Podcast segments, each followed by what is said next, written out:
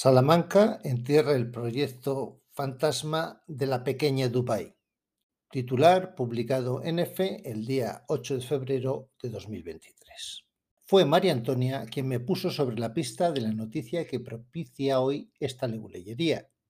Después, comentándola con Manuel, pensé en cuál podría ser el contenido jurídico que le serviría como temática. Así que a ellos, a María Antonia y a Manuel, les quiero dedicar esta publicación. En tierras charras he pasado casi la mitad de mi vida.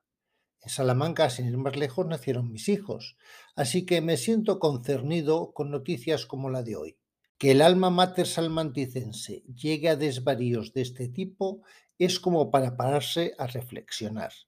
Y mucho.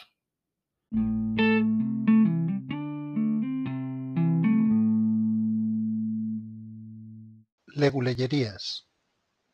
Divulgación jurídica al hilo de algunas noticias.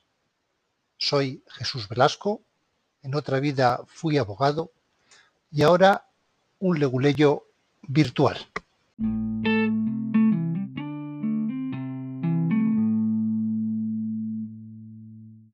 El ayuntamiento eligiendo mediante contratación pública a un falso titulado que para más INRI dice haber estudiado en la propia Salamanca, la organización de un congreso de supuestos jeques, un dineral gastado en un megaproyecto donde los partners acaban diciendo que la primera noticia que tienen.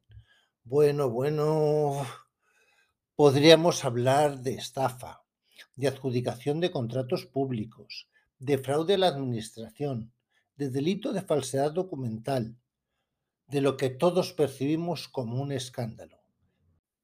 Pero lo que a la postre me parece más vergonzoso de todo este tinglado, y es a lo que voy a dedicar la leguleyería, es que nadie se había tomado la molestia de comprobar nada. Así que voy a hablar de culpables, o para ser más preciso, de responsabilidad por culpa en concreto de la culpa ineligendo y de la culpa invigilando.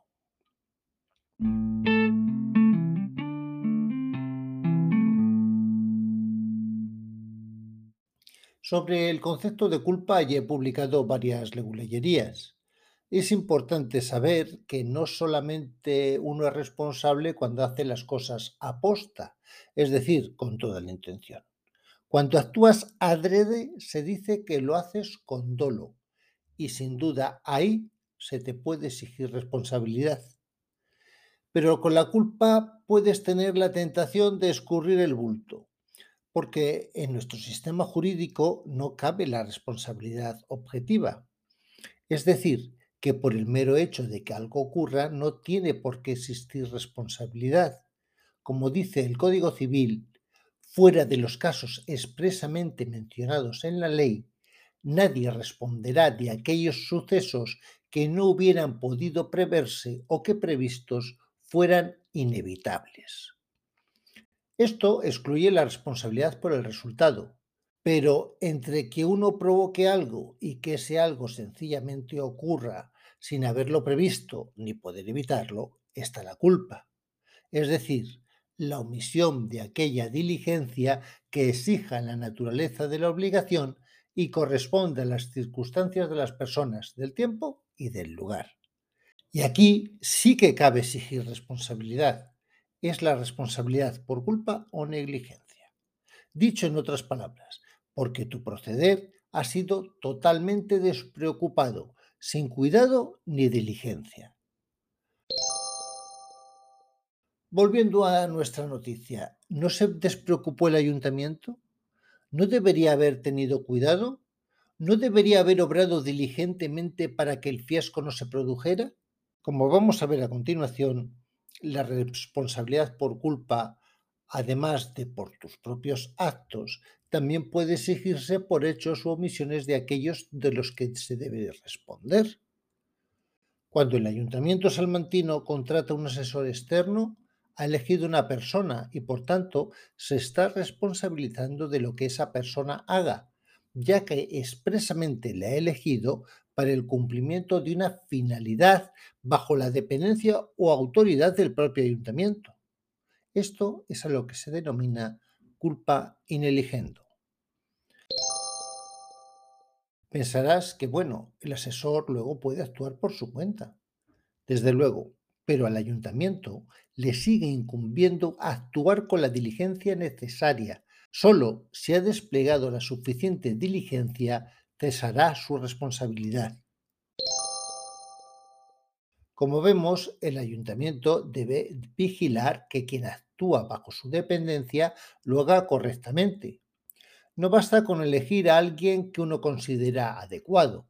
Estoy seguro de que no te parecerá descabellado que si hubiesen puesto controles que permitieran conocer que la actuación de ese asesor externo era adecuada, o por lo menos que se ajustaba a la realidad. Esta es la responsabilidad por culpa invigilando.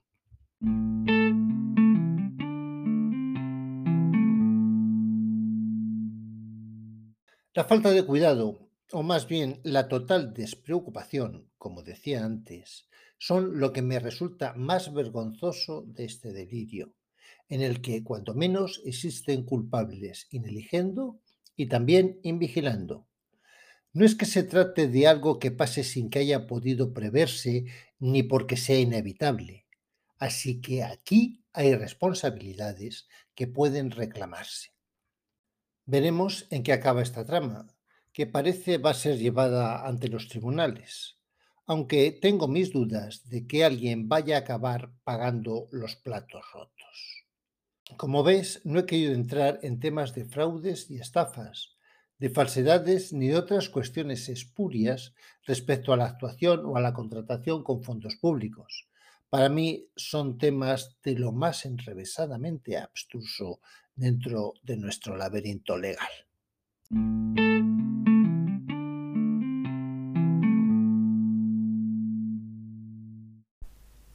Si te parece interesante, suscríbete. En el blog legullerías.blogspot.com puedes encontrar el artículo correspondiente a este episodio.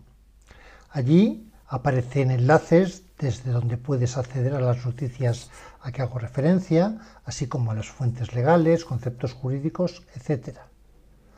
Hazme tus comentarios en el mismo blog o en la cuenta de Twitter arroba legullerías. Muchísimas gracias por tu atención y por tu interés. Soy Jesús Velasco. En otra vida fui abogado y ahora un leguleyo virtual.